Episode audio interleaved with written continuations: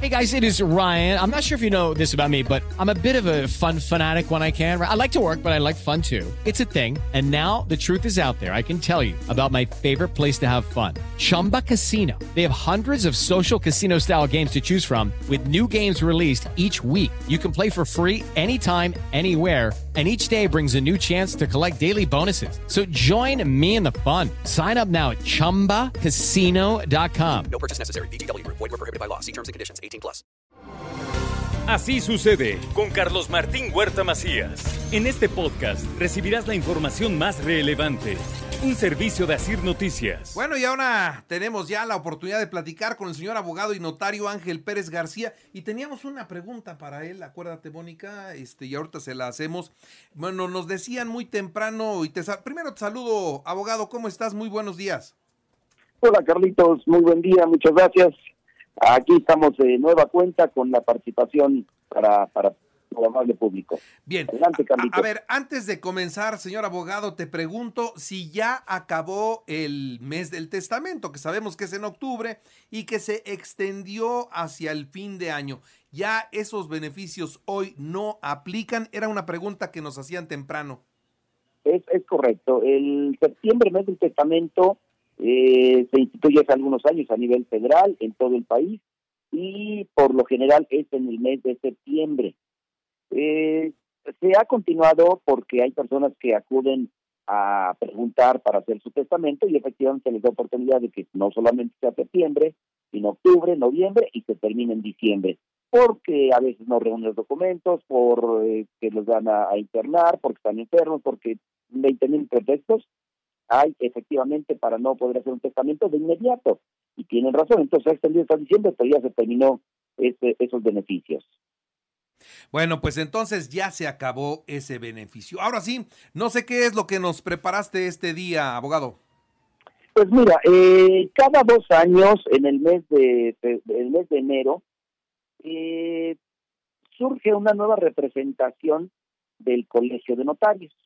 Y hoy hablaríamos de, de, de qué es, eh, que, cómo está organizado el notariado en Puebla. Eh, en todos los distritos judiciales existen notarios, en todos. No hay pretexto de que no haya un notario en todos los, lugares del Estado. Entonces, ese cuerpo, esos eh, integrantes del notariado, estamos agrupados en un colegio que se llama el Colegio de Notarios.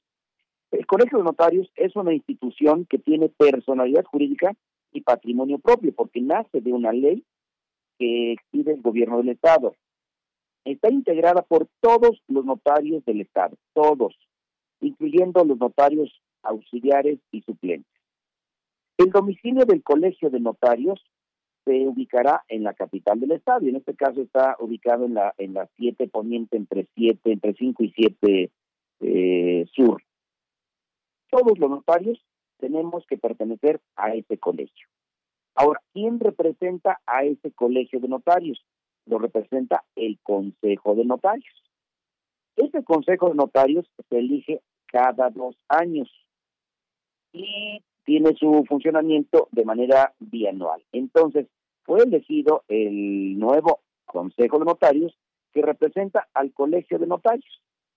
Y precisamente eh, fue electa ahora una mujer. Quiero felicitar a la notaria Wilma por su nombramiento como presidenta del Consejo de Notarios que representa al Colegio de Notarios.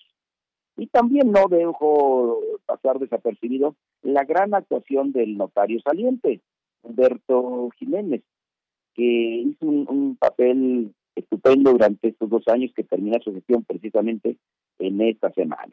Entonces, todos los integrantes del Colegio de Notarios gozarán de derechos y obligaciones, así como en el testamento dijimos que se heredan derechos y obligaciones, todos los habitantes y todos los eh, del Estado de Puebla tenemos derechos y obligaciones y los notarios no menos.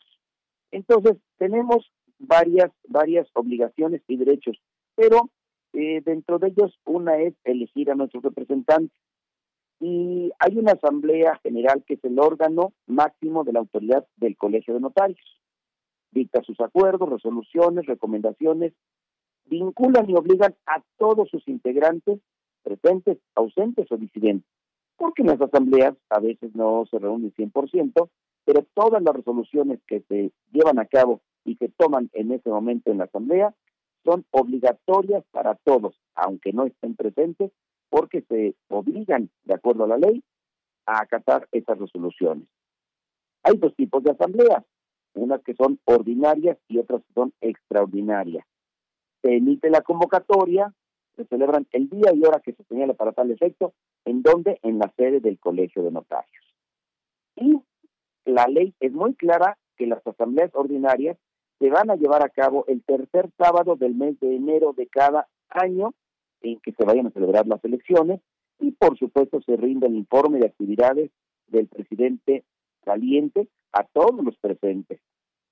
El Estado que guarda el colegio, convenios, contratos que se hayan suscrito con, con eh, instituciones eh, públicas, educativas, etcétera.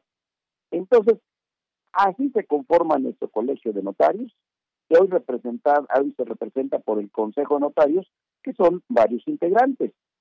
Es una presidencia, una vicepresidencia, una secretaría, una tesorería y tres vocalías. Entonces, el que representa legalmente al Colegio de Notarios el Consejo y en este caso a su presidenta, quien deben ostentar la calidad de notarios titulares de las notarías. Aparte, sus consejeros, efectivamente, suplentes que integran este Consejo de Notarios que representa al colegio, que somos todos los notarios que pertenecemos de acuerdo a la ley del notariado del Estado de Puebla. Pues hoy precisamente ese era el tema del día de hoy, cómo está integrado el Colegio de Notarios, representado por el Consejo de Notarios. Pues señor abogado y notario, nos vemos mañana, ¿no? Claro, por supuesto, Carlitos. Mañana arrancamos de nueva cuenta. Muy bien, y, y el sábado también, acuérdate. Claro, claro, ahí muy presente. Eso por es. supuesto que sí. Angelito, te mando un abrazo como siempre. Que estés muy bien. Carlitos, muchísimas gracias para ti y para todo el público. También un fuerte abrazo y un afectuoso saludo. Es el abogado y notario Ángel Pérez Garza. Así sucede con Carlos Martín Huerta Macías. La información más relevante ahora en podcast. Sigue disfrutando de iHeartRadio.